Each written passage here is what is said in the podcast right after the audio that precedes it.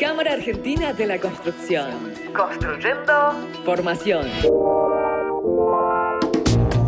Bienvenidos al episodio número 5 de nuestro podcast Construyendo Formación de la Escuela de Gestión de la Cámara Argentina de la Construcción. Estamos en la temporada Innovación y Construcción, conversando con aquellos que están transformando el presente y el futuro de la industria. Hoy nos acompaña Gustavo Vitera, que es responsable de digitalización en Siemens Argentina. Y vamos a conversar con Gustavo sobre Internet de las Cosas, el famoso IoT. Hola Gustavo, ¿cómo estás? ¿Qué tal? Buenas tardes, ¿cómo estás? Muy bien, muy bien. Retomando, retomando esta temporada de podcast y nos toca hablar en, nuestra, en nuestro plan, conversar un poco con vos sobre qué es Internet de las Cosas. Pero antes de eso, quería preguntarte, según vos, ¿qué, qué es digitalizar un sector? ¿Qué es digitalizar la industria de la construcción? Bien, en general, cuando hablamos de digitalización, hablamos de muchas cosas y a veces hay algunos conceptos que no, que no están bien claros. Generalmente cuando hablamos de la vieja escuela de hacer los planos eh, en papel, o con tinta china o en un roto verificador, digamos, con todas las, láminas y todo lo demás, con las, famosas puntas, eh, hablamos de que eso era una tarea manual, eh, análoga. Eh, y hoy hablamos de digitalización cuando tenemos un plano en un, documento PDF, y ese es el plano digital. Y quizás hay que dar una vuelta más, de apretar un poquito más esa clavija ahí y decir que digitalización es cuando ese plano es un plano inteligente, que tiene objetos, que puede ser una, una viga, que puede ser un artefacto eléctrico, que puede ser un tendido eléctrico, un diagrama unifilar, trifilar, y que esos componentes que están dentro de ese plano son eh, componentes que luego va a tener un, dispositivo y que ese dispositivo va a tener un número de serie, va a tener un mantenimiento, y esas son cosas que a la larga en el edificio inteligente eh, son cosas muy interesantes para tener en cuenta porque tiene que ver con la obsolescencia, tiene que ver con la funcionalidad de las prestaciones que va a brindar eso. Entonces hablamos de la integración de, en un modelo totalmente digital que integre ese objeto con todos sus atributos y que pueda permitirse conectarse con otros atributos similares. Entonces la ingeniería empieza a trabajar, la, la parte de la, generación de esos planos empieza a trabajar de una manera mucho más consistente, con mínimos errores y fallas. Uno puede sacar desde directamente ese plano digital, digitalizado, este, la lista de materiales correspondientes para todo un tendido de un edificio eh, con marca, modelo y estimable, inclusive hasta las horas de, ingeniería para el montaje. Entonces, hablamos de un poco más que solamente el dibujo digital grabado en una base eh, de un disco rígido de una computadora para poder compartir, sino que eso genere información y conocimiento sobre la construcción. Sabes que es genial que lo que estás describiendo a cualquiera que nos está escuchando probablemente le aparezca eh, el acrónimo BIM en la cabeza, Building Information Modeling, que es más o menos lo que definiste, pero sin mencionar nunca BIM, lo cual es fantástico porque siempre hay como una sobre actuación de la necesidad de BIM en la industria y todo el mundo habla de BIM y tenemos 5.000 eventos por semana sobre BIM, pero capaz que mucho de ese BIM termina siendo simplemente un plano en PDF, sin la información y sin la inteligencia. Me, pareció súper oportuno lo que mencionabas. Bien, ahí generalmente nosotros cuando, cuando damos este tipo de charlas empezamos así a hablar de manera abierta, no hablamos de marcas ni de acrónimos específicos de los, de, los, segmentos de los productos que atienden ese tipo de funcionalidad tipo BIM, sino que hablamos de las ventajas y las bondades que tiene. Porque lo importante es tratar de entender qué significa ese acrónimo en, día a día, ¿no? con penas y manzanas. Y ahí es donde nosotros decimos que digitalización es un tema muy interesante que no es solamente tener ese archivo en formato digital. Es todo el proceso y todo el conocimiento que genera para el momento de la construcción para el momento posterior del mantenimiento y la obsolescencia o la, o la necesidad de los preventivos que vienen a, seguir en el ciclo de vida, digamos, ¿no? de, esa construcción en particular, independientemente de cuál sea, si es una industria, un edificio residencial, un negocio o una casa. Sí, cualquiera sean los segmentos. Muy interesante lo que mencionas.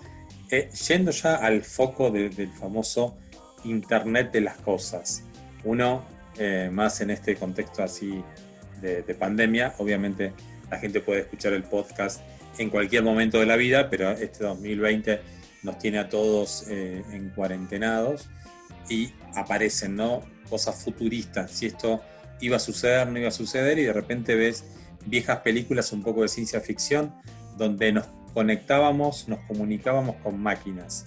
Hoy es lo más normal que el teléfono te responda algo, es lo más normal tener eh, eh, acceso a redes y acceso a datos. Pero ¿qué es en verdad, eh, hablando desde el sector industrial, Internet de las Cosas?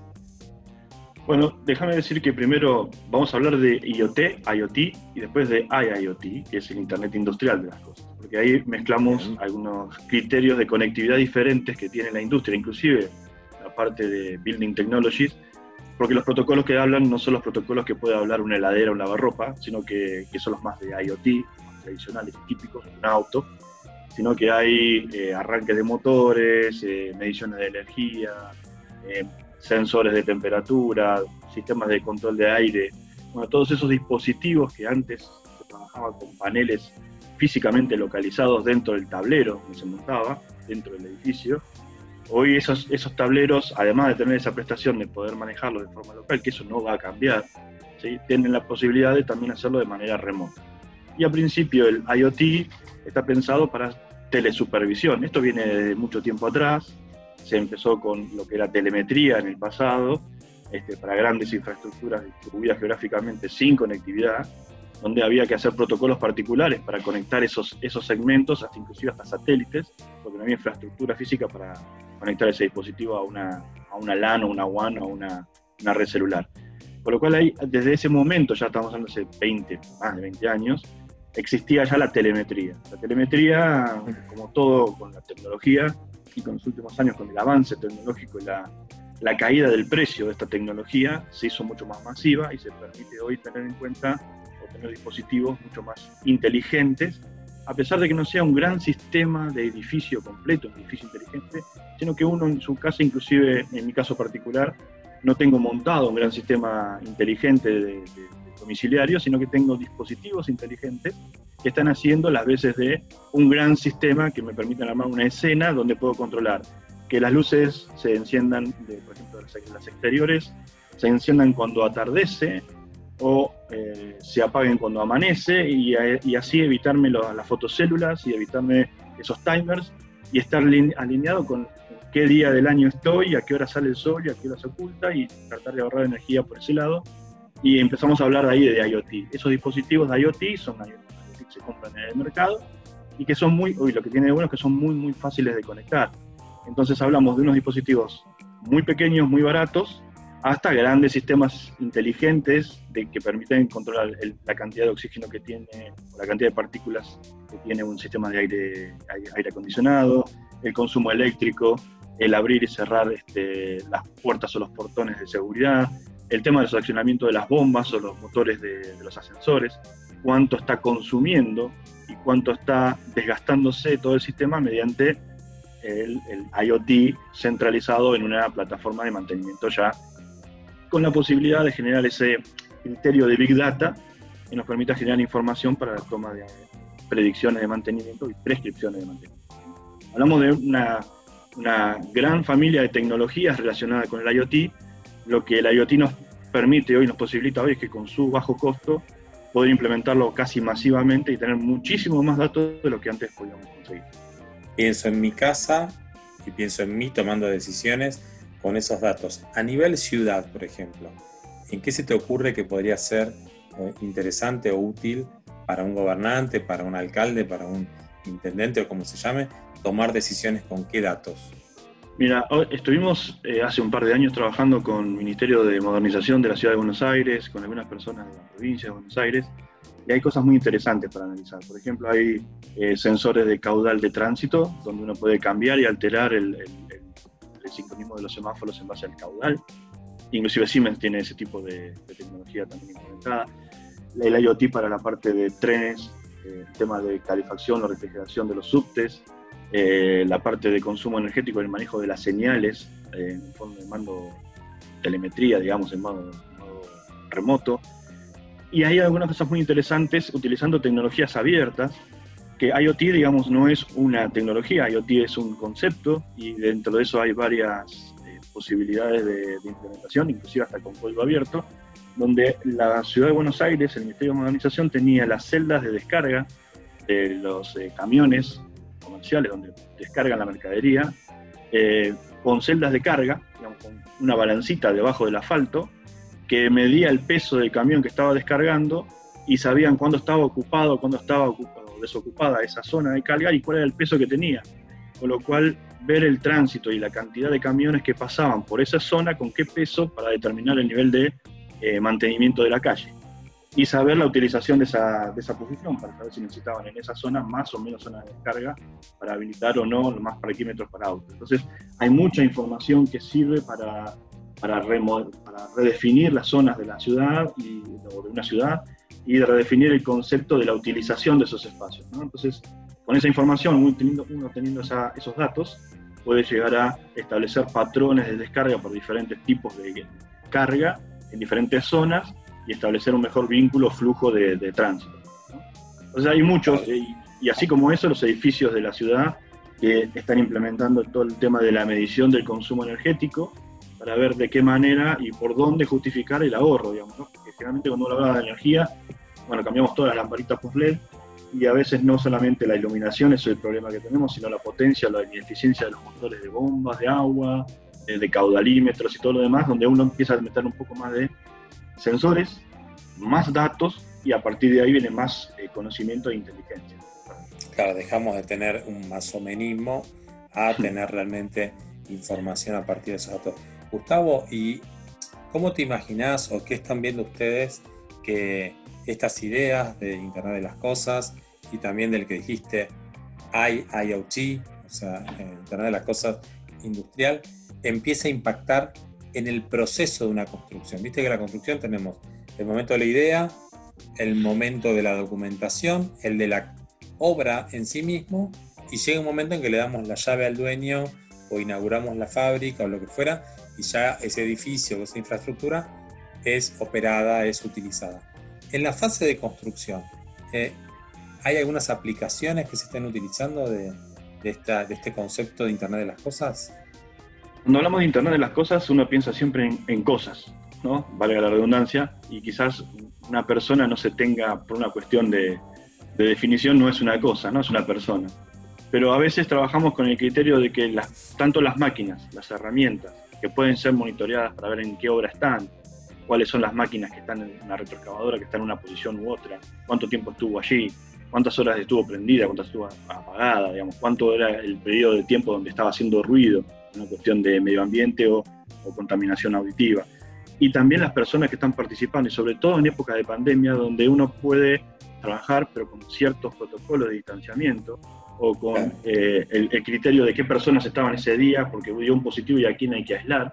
Bueno, trabajando con el criterio del IoT uno puede empezar a trabajar en un modelo de seguimiento del personal, de las herramientas y de las maquinarias que están trabajando en una construcción y establecer inclusive la performance de avance de esa obra, sabiendo si con una dotación más grande podría avanzar más rápido y tener toda esa información, más allá de las planillas manuales que pueden ser a veces subjetivamente alteradas, uno puede trabajar fehacientemente en no solamente controlar el presentismo, digamos, ¿no? que es un tema interesante, sino también ver esos grupos de, contención en tema de pandemia, donde uno puede empezar a trabajar ya habilitando el protocolo de manera mucho más práctica y formal que un papel y un certificado firmado. Sí, o justamente en este tiempo eh, de pandemia y de la palabra de moda es protocolo, ¿no? Protocolos para mm. volver a las obras. Eh, bueno, hay varias aplicaciones que tienen que ver con guardar esta distancia necesaria, con saber cuántos trabajadores por metro cuadrado, etcétera. Eso es muy interesante. Y una vez que entregamos eh, la obra, el edificio empieza a utilizarse, o la infraestructura empieza a utilizarse, pero por lo que decías antes, y esa es ahora eh, la pregunta sería, ¿cómo trabajamos la idea de Internet de las Cosas desde el principio de la concepción del edificio. O sea, ¿qué se te ocurre a vos que habría que proponer a la industria de la construcción para que Internet de las Cosas en el edificio construido se traiga la reflexión y se traiga la decisión lo antes posible? ¿En qué momento del proceso constructivo tendríamos que meter esta inteligencia para que el edificio no sea un edificio vacío de información? Básicamente en el, principio de la ingeniería, en la etapa de diseño, uno ya plantea un edificio inteligente y, luego lo que hace con IoT es justificar todo lo que había previsto y la eficiencia de esa planificación. Entonces uno empieza a trabajar con el criterio del edificio inteligente desde el punto de vista del ahorro de agua, eh, la cantidad de luz natural que absorbe, digamos, si no necesita este, iluminación artificial. Y uno plantea ya desde esa ingeniería con simulación, y esas simulaciones son parte, a veces uno cuando trabaja con el criterio del modelo 3D del edificio, lo piensa desde el punto de vista de, ay, qué lindo lo puedo girar, subir, dar vuelta, pero cuando uno empieza a trabajar con el criterio de las corrientes, la resistencia de los materiales, las tensiones, nosotros llamamos a ese concepto de el modelo virtual, pero del edificio real, lo llamamos gemelo digital.